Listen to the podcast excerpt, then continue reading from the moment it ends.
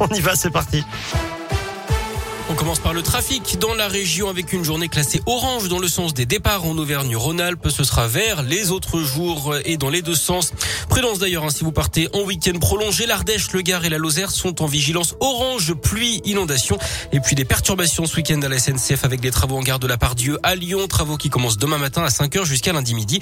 Trafic adapté sur une dizaine de lignes dont Lyon-Bourg, Lyon-Saint-Etienne et Lyon-Clermont. Certaines lignes arriveront à Lyon-Perrache ou alors seront desservies à part des cars. Dans la Loire, cette situation étonnante près de Rouen, une infirmière de Violet a été suspendue pour défaut de vaccination le 15 septembre dernier. Mais il y a quelques jours, dans sa boîte aux lettres, elle a reçu une invitation de son employeur, l'infirmerie protestante de Caluire dans le Rhône. Elle est conviée à une soirée le 19 novembre où lui sera remise la médaille pour la reconnaissance du travail. La femme âgée de 46 ans a promis de s'y rendre pour partager son expérience pendant la crise.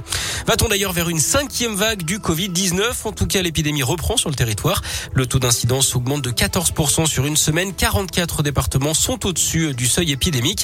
Le gouvernement lui prévoit un hommage national hein, pour les victimes du coronavirus.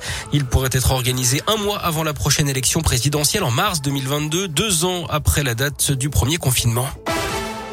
L'école la plus prestigieuse de Lyon dans la tourmente. D'après une enquête du ministère de l'enseignement supérieur, la présidence de l'école normale supérieure n'aurait pas suffisamment pris la mesure du problème des violences sexuelles dans l'établissement. 27 situations recensées, dont 9 cas de viol depuis 2017. Les victimes sont des étudiantes, à l'exception d'un cas.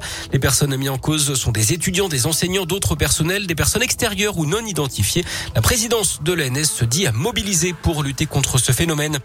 Un drame en Bourgogne, une fillette de 4 ans qui jouait avec une arme chargée a tiré par accident sur son petit frère d'un an et demi hier à Saulieu, c'est près du parc national du Morvan. Heureusement, le bébé n'est pas grièvement touché. Une enquête est ouverte, notamment pour vérifier s'il y a eu imprudence des parents et si l'arme était détenue légalement.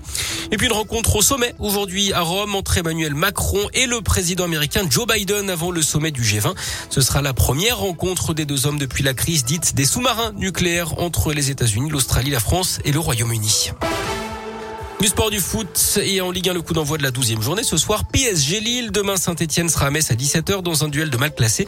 Les Verts sont derniers, les Lorrains avant-derniers. Ce sera d'ailleurs sans les supporters stéphanois. La préfecture de Moselle les a interdits de déplacement demain.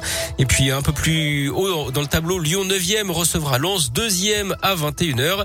Et puis un match de gala dimanche soir au Montpied à Clermont avec le Clermont Foot qui reçoit l'Olympique de Marseille à partir de 20h45.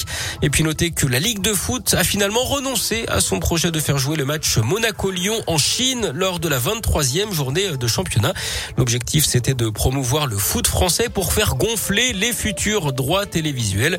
Mais les contraintes sanitaires liées à la pandémie ont finalement fait reculer la Ligue.